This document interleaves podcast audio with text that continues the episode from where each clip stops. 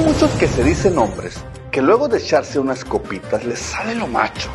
Llegan a casa y golpean a su esposa e hijas.